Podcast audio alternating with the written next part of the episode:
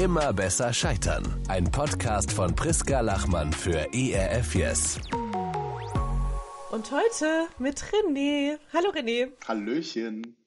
René ist eigentlich René Wagner. Wir sagen das mal äh, einmal komplett. René Wagner. erzähl, äh, erzähl mal, wer du bist und was du machst. Wer bin ich? Das ist ja schon direkt die Bitte. tiefe Eingangsfrage. Wer bin ich und wenn ja, wie viele? ja, ich bin René. Ich komme ursprünglich aus dem Rhein-Main-Gebiet, bin mit, mit meiner Frau vor guten acht Jahren nach Leipzig gezogen, um hier eine moderne junge Freikirche zu gründen ähm, und haben in der Zeit drei Kinder hier in Leipzig bekommen. Und genau, wir leiten mittlerweile eine Kirche hier in, äh, in Leipzig, in Dresden, in Halle und im Erzgebirge und eine größere Online-Community. Und ja, was brauchst du mehr von mir?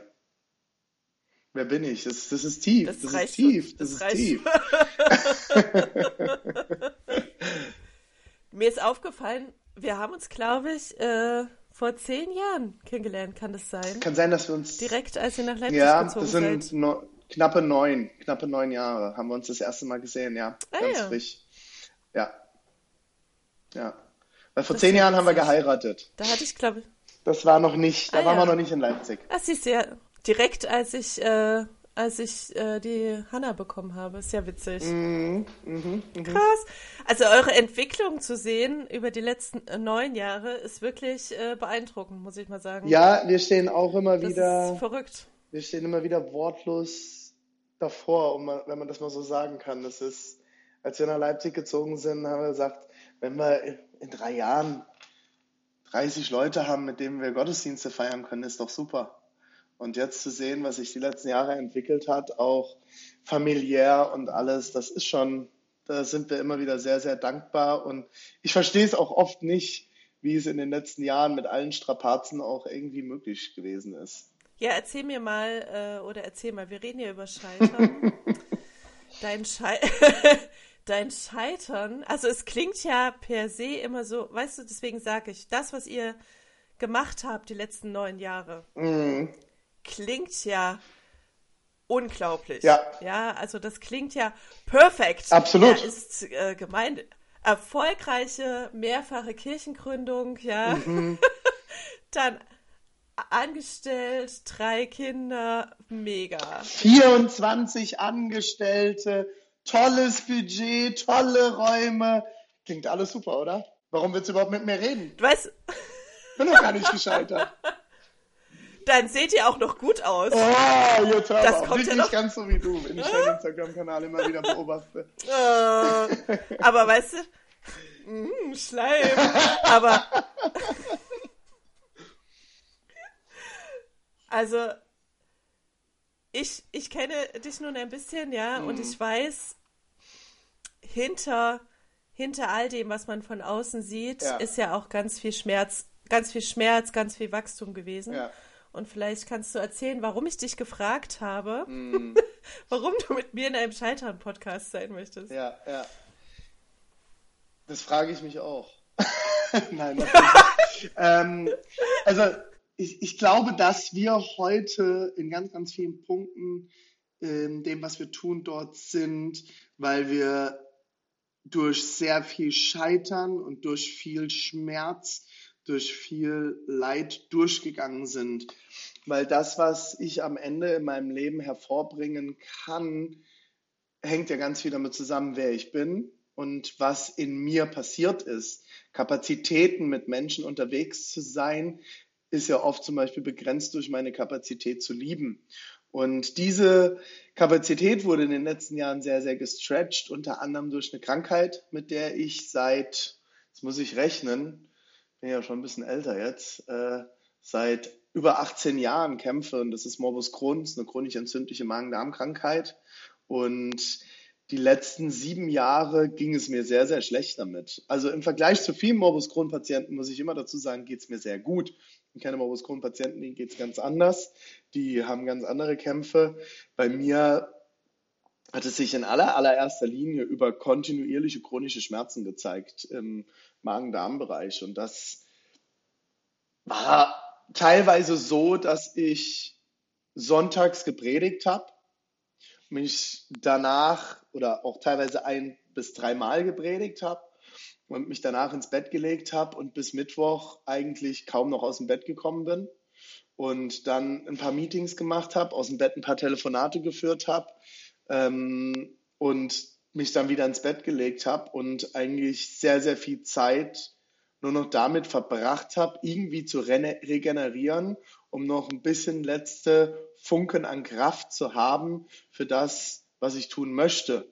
Und in der Zeit haben wir Kirche gegründet, haben wir, sind mehr und mehr Leute gekommen, sind wir dreimal haben wir Kinder gekriegt in der Zeit, äh, haben Familie gegründet und um ehrlich zu sein, war das eine der größten Belastungsproben für unsere Ehe. Es war eine der größten Belastungsproben für alles, was wir tun. Also ich war mehrfach an dem Punkt, dass ich nicht Selbstmordgedanken hatte, aber Todessehnsucht. Dass ich gesagt habe, Gott, wenn es dich gibt, ich krieg's nicht hin, dann hol mich bitte heim. Dann hol mich heim. Ich halte das nicht mehr aus. Ich kann kein guter Vater sein. Ich kann kein guter Ehemann sein. Ich kann kein guter Pastor sein. Ich kann all das, was ich mir eigentlich wünsche für mein Leben, kann ich nicht sein. Bloß, dass ich tausend Einschränkungen habe. Ich bin Genießer. Ich liebe Essen. Ich liebe Trinken. Ich liebe guten Wein. Ich liebe guten Whisky. Ich liebe ich liebe einfach das Leben zu genießen und all das ist nicht möglich, weil ich krank bin. Der René sitzt in seinem Büro, muss man dazu sagen, und ähm, wir sind gerade hier in der Ukraine-Krise und äh, ihr sammelt. Äh, ja, im Hintergrund werden unsere Hilfsgüter gerade hin und her transportiert und ja, genau, das, das war schon teilweise sehr, sehr schmerzhaft, dass ich gemerkt habe, ich, ich, ähm, ich weiß nicht, ob ich das auf Dauer aushalte und alle Arztbesuche und ach, ich habe ich hab alles Mögliche gemacht, auch neben Arztbesuchen, alles mit natürlicher Medizin und ach, alle möglichen Nahrungsergänzungsmittel irgendwann ausprobiert. Ich habe einmal einen Monat gefastet, ein spezielles Heilfasten gemacht, nur Wasser und Tee getrunken und ähm, alle möglichen Sachen ausprobiert und es wurde nie besser. Und irgendwann war ich wirklich an dem Punkt, ich gesagt habe, ich, ich kann nicht mehr.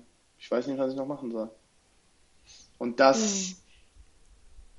ist sehr schmerzhaft. Ja.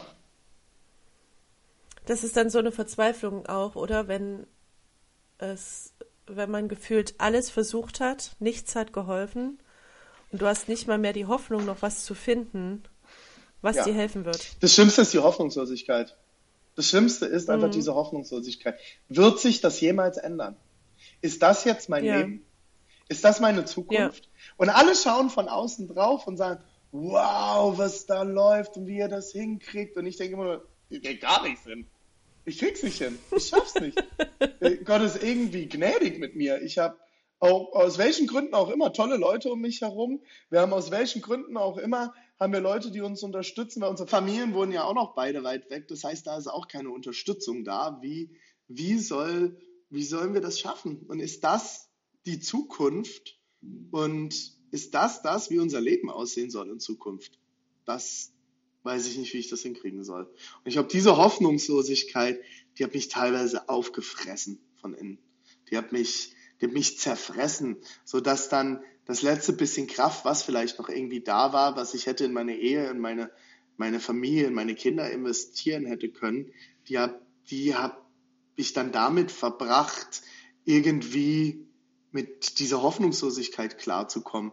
Und ich sage mal, ein Teil ist Schmerzen und wegen Schmerzen nur noch im Bett zu liegen und nicht mehr zu können. Das andere ist es, ähm, wegen, wegen psychischen Kämpfen, wegen Hoffnungslosigkeit einfach keinen Willen mehr aufzustehen. Nicht wieder alle Kraft zu sammeln, den Schmerz zu überwinden und aus dem Bett aufzustehen. Ja. Hast ja auch stundenlang Zeit in diesem Bett. Ja, du liegst ja, also weißt du, du hast ja die Schmerzen und wenn das jetzt mal eine Woche ist oder zwei Wochen, ne? Aber es ist ja immer und immer ja. und über Monate, Jahre. Ja. Und dann hast du einfach auch sehr viel Zeit. Ist so.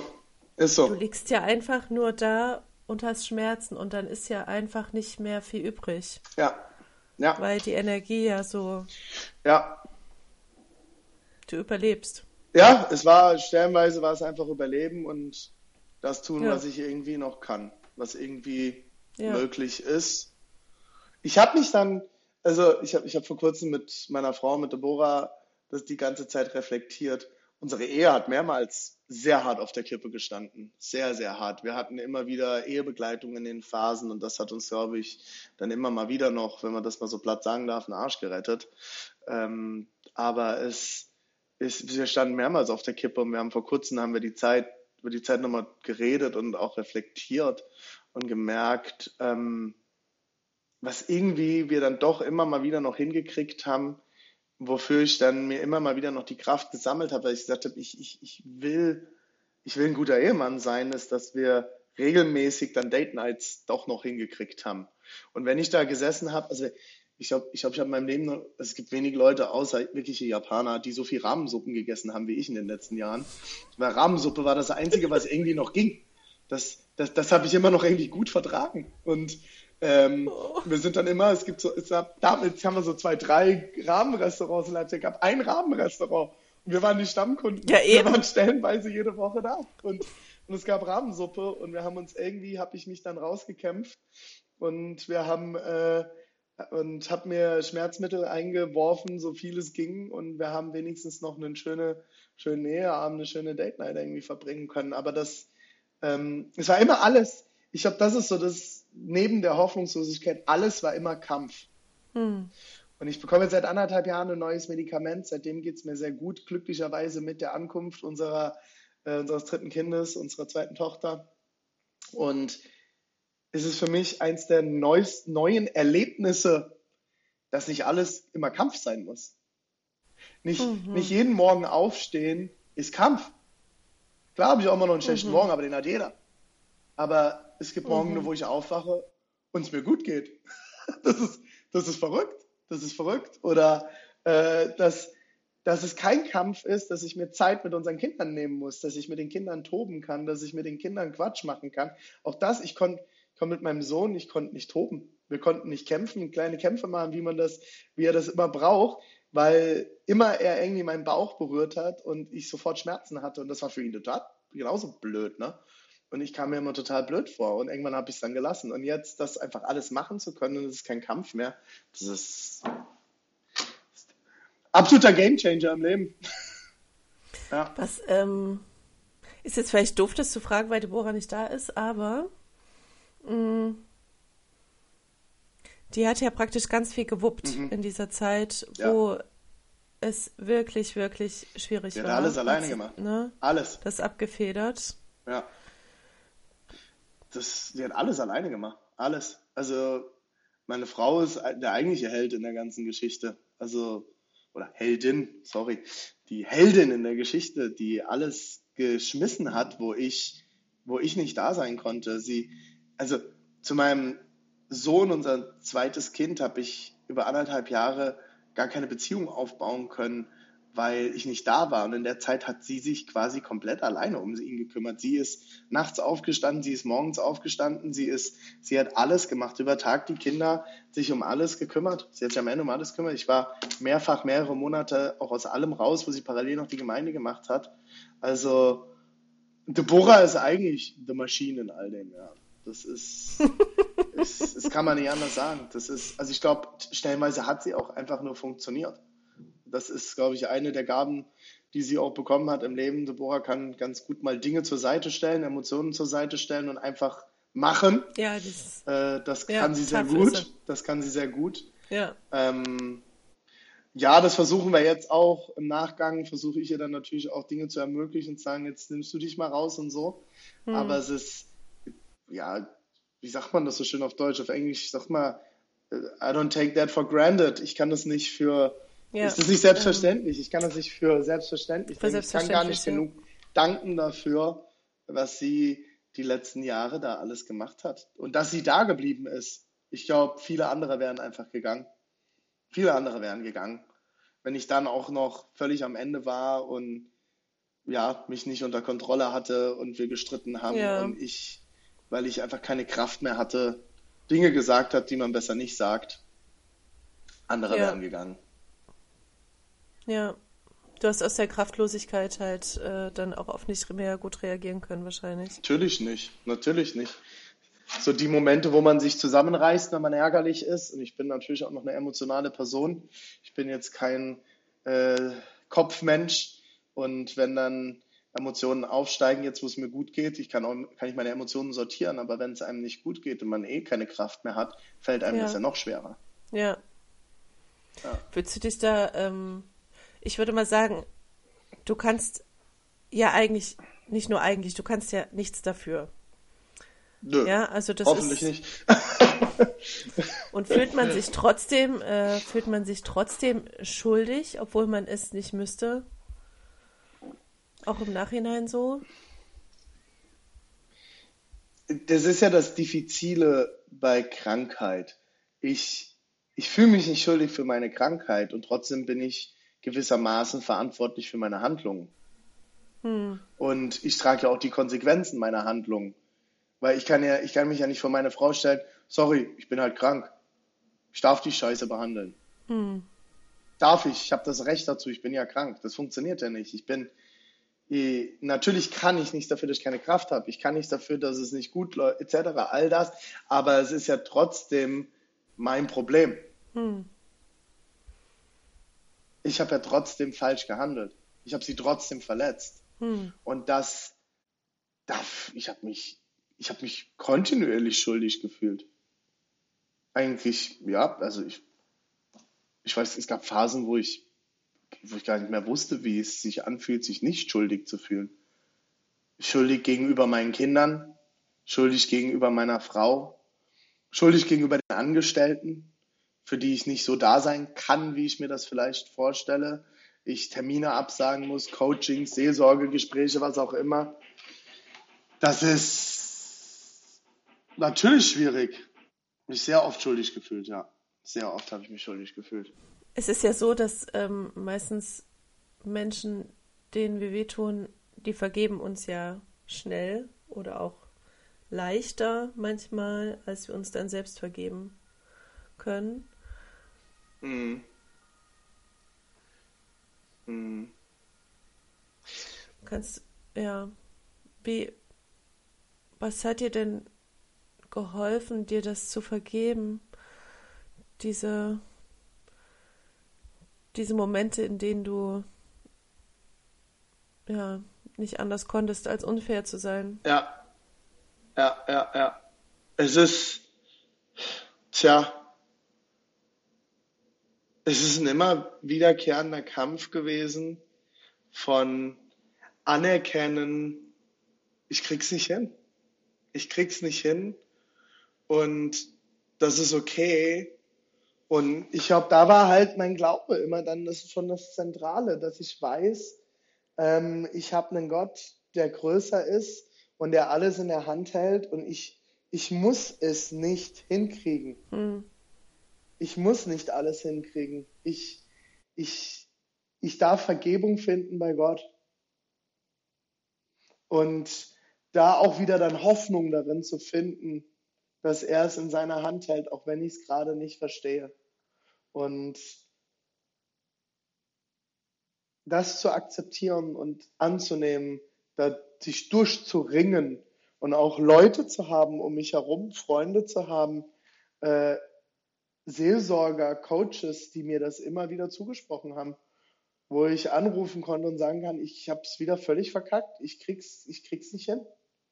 Ich, ich krieg meinen Hintern nicht hoch. Ich, vers, ich versag gerade auf voller Linie und Leute zu haben, die einem Freiheit zusprechen, die einem Ruhe zusprechen, die einem Annahme zusprechen, das war, glaube ich, extrem wichtig in dieser Zeit für mich, ja. Ich bin ja selber nicht betroffen, ich kenne es nur von, äh, von Freundinnen. Wenn du so eine krasse Krankheit in deinem Leben hast, ja, die mhm. chronisch ist, die dich so beeinflusst über die viele Zeit, ähm, hat es auf der einen Seite was damit zu tun, dass man es akzeptiert und auf der anderen Seite doch sein Leben ähm, ja weiterlebt. Also ich kann, bin da einfach nicht die Richtige, um darüber ne, zu, zu sprechen, aber mhm. äh, diese, solche Krankheiten ähm, machen ja auch im, im Fall meiner Freundin, dass sie ihr Leben aus einem völlig anderen Blickwinkel gesehen haben. Also das Leben so viel wertvoller mhm. wurde und mhm. auch durch die, ne, dass du deine Ernährung komplett umstellst oder Lösungen findest, damit du gut leben kannst, ähm, viel wertvoller. Auch. Mhm. Also man, Absolut. man kann es besser wertschätzen, ist das vielleicht das, das richtige Wort, oder? Es sind zwei Seiten. Also das eine ist, ich habe immer versucht, trotz alledem mein Leben zu leben. Und auch trotzdem alles mitnehmen zu können, was irgendwie noch geht. Und wenn es mir dann mal gut ging, dann habe ich diese Zeit auch besonders genossen. Und das ist aber dann auch ein Kampf für die Leute um mich herum gewesen, dass meine Frau dann, ohne dass sie das, also mit hundertprozentigem Verständnis meinerseits, gesagt hat, wie konntest du jetzt dafür Kraft haben, aber dafür jetzt nicht? Hm. Und dieses, ja, aber ich, was soll ich denn machen? Soll ich jetzt nur noch im Bett liegen? Soll ich jetzt mich in einem Bunker einschließen und gar nichts mehr hinkriegen? Jetzt will ich doch wenigstens das, diese eine Sache mal wenigstens genießen können. Das irgendwie noch hinkriegen. Ähm, und da, ich würde sagen, das ist das eine. Das, das andere ist, klar, man, man, man lernt Dinge ganz, ganz anders wertzuschätzen und sie nicht als selbstverständlich zu sehen. Hm. Genau, ich, ich würde sagen, das, eine ist, äh, das andere ist, dass man, man lernt, das, was man hat, zu wertschätzen. Hm. Und die Momente, wo es mal gut ist und wo man mal das Leben genießen kann, mal essen gehen kann, mal was auch immer, ähm, das, das lernt man zu wertschätzen. Aber ich muss auch dazu sagen, wenn es einem dann wieder besser geht, wie jetzt, auch längere Zeit, wie schnell die Dinge wieder selbstverständlich werden. Hm. Das ist, da erwische ich mich immer mal wieder, wenn ich mit meiner Frau Abend esse und wir trinken ein Glas Wein. Und sie guckt mich an. Das ist schon echt verrückt. Das war vor einem Jahr nicht möglich. Und ich merke so, stimmt.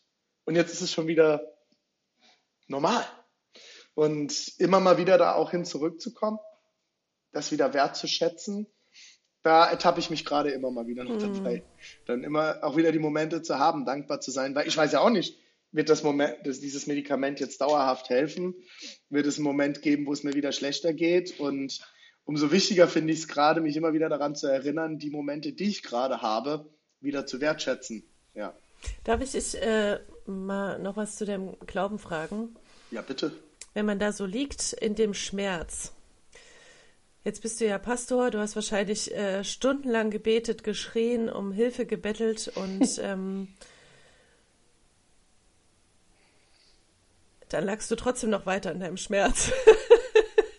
was, ähm, ja. ja. was macht es mit deinem Glauben? Was, was, wie ging es dir da? Also es geht ja nicht darum, dass, dass äh, Gott ist ja kein Wunschautomat und ähm, nee, leider noch immer noch nicht. Nee. Und wir sind ja auch hier nicht in so einem erfüllten, glücklichen Reich Gottes, wo alles perfekt ist. Das ist ja klar. Aber trotzdem mhm liegst du ja in deinem Schmerz, dann ähm, bist du fertig, unfair gegenüber deiner Familie aufgrund auch der Schmerzen, der Erschöpfung, der depressiven äh, Momente, Hoffnungslosigkeit. Und da ist doch trotzdem, wo man sich wünscht, ach Jesus, ähm, komm bitte in meine Situation. Ja, nimm's von mir. Ja. Wenigstens ein bisschen. mhm. Hat es was äh, verändert in deinem Glaubensleben? Äh, zu 100 Prozent. Es war eine kontinuierliche Spannung zwischen wieder Hoffnung finden und den Glauben aufgeben. Mhm. Und war wie ein Spagat kontinuierlich. Immer wieder hin und her. Und dann zu wissen, ich bin aber Pastor und am Sonntag muss ich predigen. Und Menschen wünschen sich Hoffnung. Und Menschen wollen wissen, Gott ist groß und Gott ist für sie. Und ich nehme noch hinter der Bühne eine Schmerztablette, damit ich überhaupt auf die Bühne komme.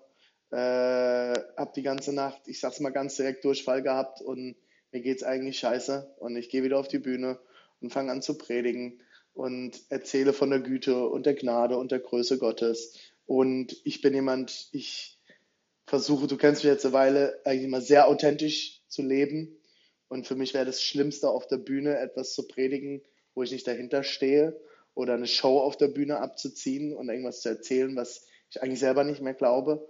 Und dieser Spagat war sehr, sehr hart, zu, sich da durchzuringen. Und ich glaube, was es mit mir gemacht hat, ist, so verrückt wie das klingt, mein Glaube ist so unerschütterlich wie niemals zuvor, weil ich Gott noch viel mehr in seiner Größe kennenlernen durfte, in Form von, ich habe erlebt, Gott ist im Schmerz da. Gott ist nicht nur da, wenn es mir gut geht, sondern Gott ist da, wenn es mir schlecht geht. Und er, ich habe einen Satz, der mir in dieser Zeit ganz, ganz arg geworden ist, ist, ähm, er hält mich aus. Hm. Wenn keiner mich mehr aushält, wenn meine Frau mit den Kindern das Haus verlässt, weil sie die Depression aus dem Schlafzimmer nicht mehr aushalten und ich selber das Gefühl habe, ich kann mich niemandem mehr zumuten. Und ich will nie, eigentlich, dass mich niemand hier so sieht. Und ich weinend, betend im Bett liege. Meine Frau hat mich mehrfach weinend und schreiend zu Gott erlebt. Und in diesen Momenten zu wissen, hier hält mich keiner mehr aus. Und ich habe das so oft gehört, das das so oft in meinem, meinem, meinem Kopf, in meinem Herz gespürt. Gott sagt einfach nur, René ist okay. Lass es raus. Lass es raus. Und das hat eine zweite Komponente mit meinem Glauben gemacht. Ich bin, glaube ich, so barmherzig mit Menschen geworden wie noch nie in meinem Leben zuvor. Und kann mitfühlen, kann mit Menschen durch Schmerzsituationen durchgehen.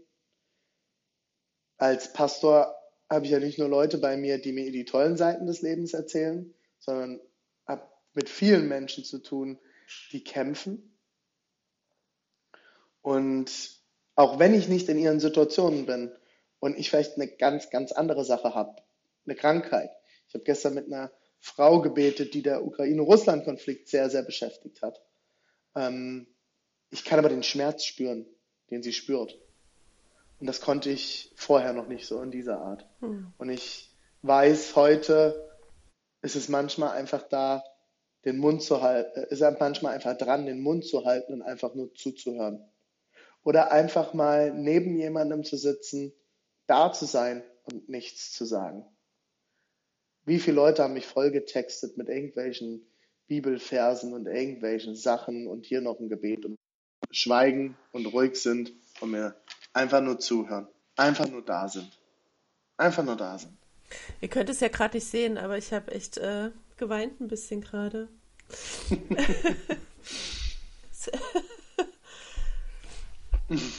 kann das. Äh, Bist halt auch authentisch, ja, ne? Ja, und ich kann den, kann den, den Schmerz so nachfühlen und dieses tiefe mm. Sehnen. Es ist ja vielleicht auch ein, ein ähm, der Wunsch, der verzweifelte Wunsch auch an, an Jesus und seinem Glauben festzuhalten, nicht wahr? Also es ist ja auch so Natürlich. ein unglaubliches, man will ja nicht lassen.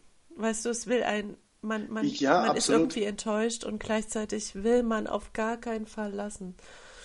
Aber ich muss dir sagen, in all den Momenten, in all den Momenten, wo es mir wirklich schlecht ging, wo ich die tiefsten Täler meines Lebens hatte, mhm habe ich immer genau, genau das, deswegen hat es mich, glaube ich, so berührt, genau das äh, gespürt und genau das so empfunden, dass ich einfach mhm. nicht allein bin in dem Tal. Es, es, ich bin nicht ja. verschont davor. Wir leben auf dieser Welt. Ja. Es ist einfach alles ja. andere als perfekt, aber ich bin nicht allein. Es ist, genau das ist geht es. jemand mit mir. Also wir müssen, selbst weißt du, es ist ja bei dir in deinem Fall, deswegen, es ist ja nicht selbst verschuldet also es gibt ja auch Täler, ja. wo wir die Suppe auslöffeln müssen. Aber es gibt auch Täler, die, die Konsequenzen tragen. ja. Ich glaube, was, was es oft noch, was es oft noch so eine Ecke schärfer gemacht hat, ist, es ist ja nicht nur mein Glaube, es ist ja sogar auch noch mein Beruf. Ja. Ne? Ja. Und das ist, ich, ich, ich lebe meinen Traum gerade. Ja. Ich arbeite seit 15 Jahren, 16 Jahren mittlerweile für Kirchen. Und ich habe immer davon geträumt. Meine Frau und ich haben immer davon geträumt. Ich weiß noch genau, wie wir in Südafrika saßen vor, äh, vor neun Jahren, kurz bevor wir nach Sachsen umgezogen sind. Und wir davon geträumt haben, eine eigene Kirche aufzubauen, was Neues zu machen, Dinge anders zu machen.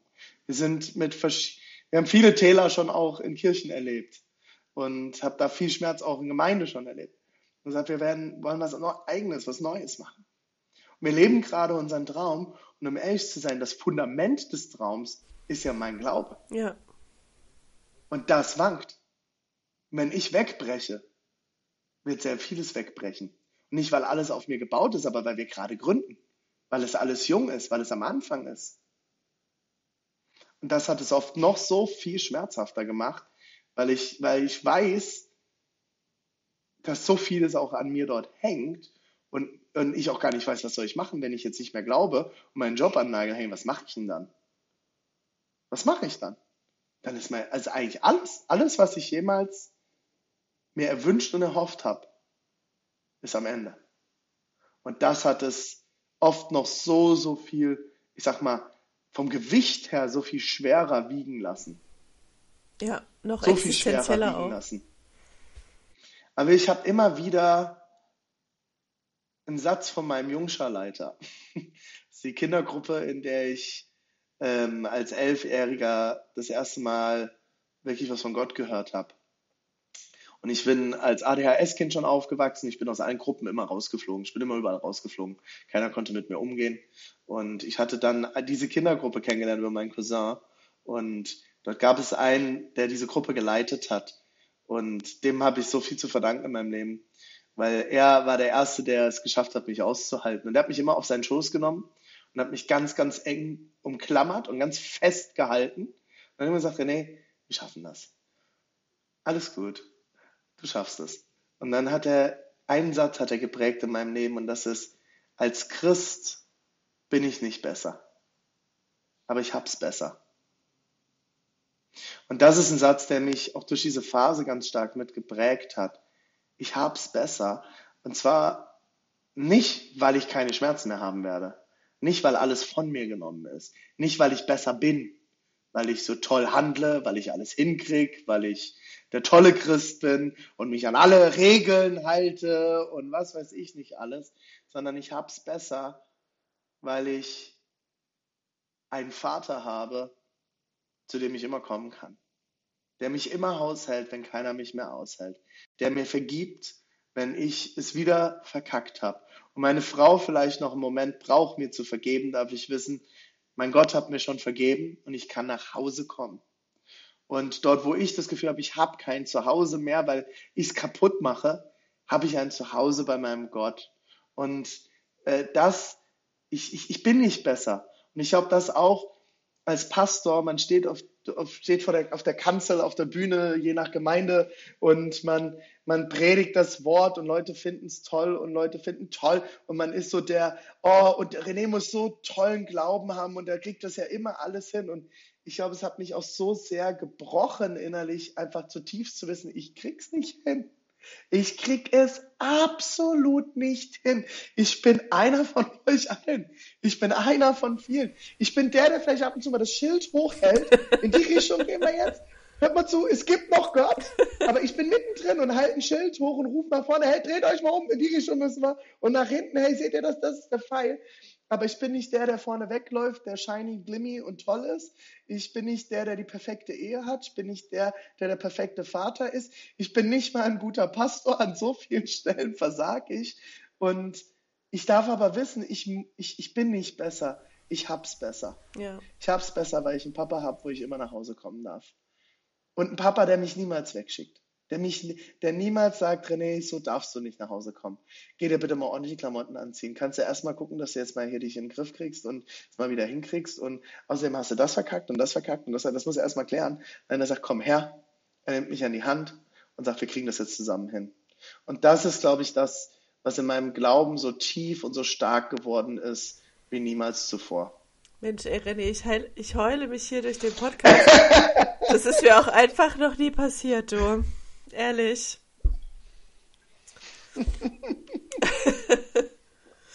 Ja, du bist halt auch schon durch einige Täler durchgegangen ja. im Leben. Ich kenne deine Geschichte ja. auch ein bisschen. Und das ist, glaube ich, was, was du gerade spürst, ist ja das, was, was glaube ich, passiert, wenn Menschen durch Täler gehen. Also ich, ich habe mich immer gefragt, was wäre denn, wenn alles immer gut wäre und alles immer perfekt wäre? Das Problem ist, wir würden gar nicht mehr mit anderen Menschen mitfühlen können. Ja, wir würden keine Barmherzigkeit haben. Wir würden nicht wissen, äh, wie es den anderen geht. Und dass dieses, was, was du jetzt auch gerade spürst, das ist genau das, was ich vorhin meinte, durch diese Täler, ich spüre, wie es Leuten geht. Ich, ich fühle Menschen wie niemals zuvor.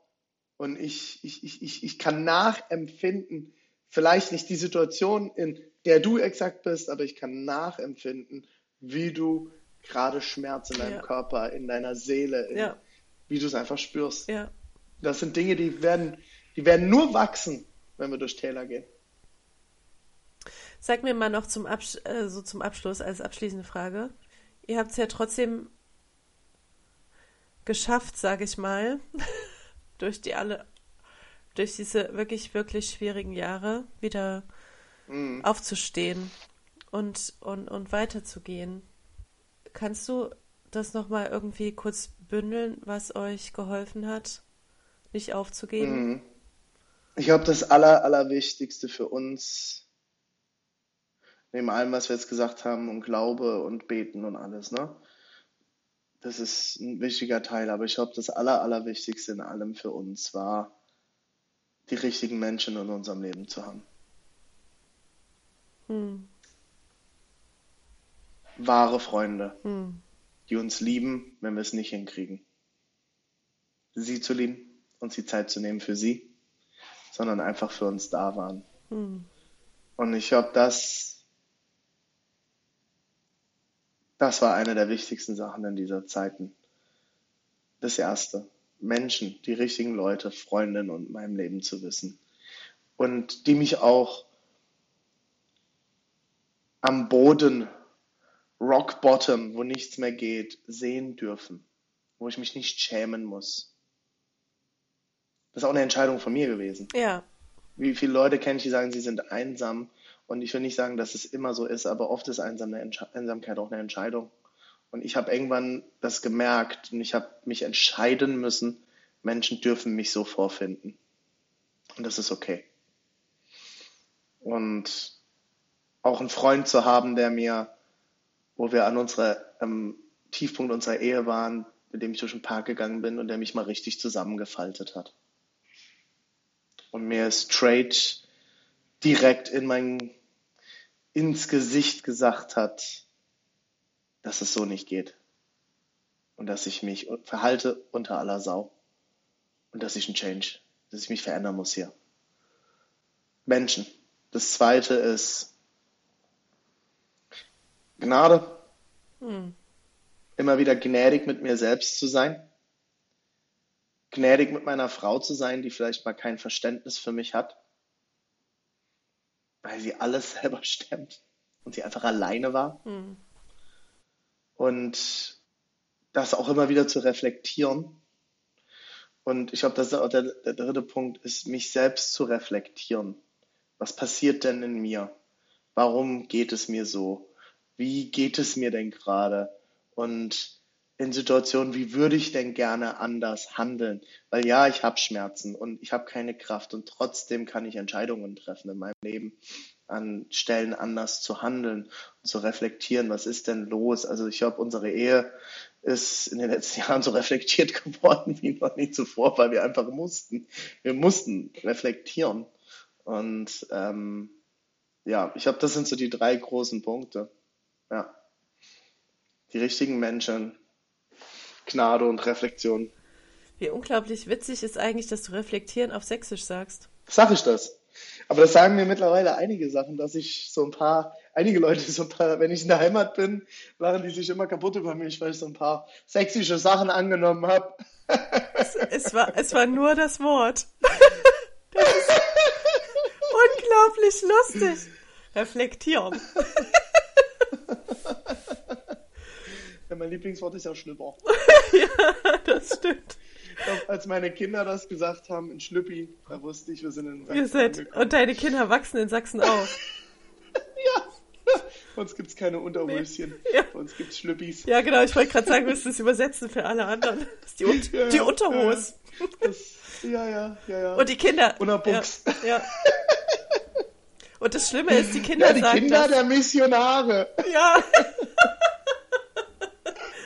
Ihr seid, ja, ja. ja, die wachsen in Sachsen auf. Was willst du machen? Ja, und ich lieb's. So ist ich es. Ich nie vergessen. Vielleicht eine lustige Anekdote zum Schluss. Ja. Was es bedeutet, hier zu sein. Und als ich gemerkt habe, wir sind wirklich hier angekommen. Ich bin mit meiner Tochter, die war damals zweieinhalb, sind wir spazieren gewesen und sie läuft vor mir. Nee, auf ihrem Laufrad ist sie gefahren vor mir. Und dann dreht sie sich um und ich hatte leider mein Handy nicht in der Hand. Ich hätte so gern gefilmt. Guck mich an, Papa, weiter! Na, wusste ich, wir sind in Sachsen angekommen. Herzlich willkommen. Weiter. weiter, Papa, weiter. Aber sie darf nicht Fati sagen, das gibt's nicht. Nee. Nee, das macht nur die, die, äh, unsere Generation mit unseren Eltern. Ja. Ja. Äh, wir ja. machen das nicht mehr. Ja, oder die, die Lehrer, die dann Vati und Mutti einladen ja. zum Elternabend. Das ja, gut. Ja, das stimmt. Das ist, ja, das ist so. wirklich im Einladungsbrief. Ja. ja. Das ist schön. Wir lieben es. Ich vermisse es, wenn ich es nicht höre. Wenn ich nicht hier bin, ich vermisse es. Schön. Wir haben uns so sehr verliebt in diese Region. Das ist Sachsen, schön. Die Menschen hier. Wirklich, solange wir in Deutschland leben, werden wir hier nicht weggehen. Wir ja. lieben es so sehr. Ach, das freut die Menschen mich. Sind so toll. Das freut mich. Ja, ja siehst du, René, wenn wir nicht mehr in der Kinder, äh, drei Kinder, kleinen Kinderphase sind, dann Mhm. Können wir hier zusammen, ja, sind wir dann zwar 50 plus oder so, aber dann können wir noch zusammen ein, einheben. Einen schönen Pfeffi trinken. Ja, mach mal. Mach mal. Sachsen. Mach mal. Mach mal. Mach mal. René, so es war mir ein, äh, ein echtes Fest. Absolut. Es war sehr, sehr, sehr, sehr schön. Danke, Jedenfalls. dass du dir die Zeit genommen hast. Vielen Dank. Sehr, sehr gerne. Vielen, vielen Dank für die Möglichkeit und ich hoffe, dass es einige Leute segnen wird. Vielleicht darf ich einen Abschlusssatz sagen? Ja, bitte.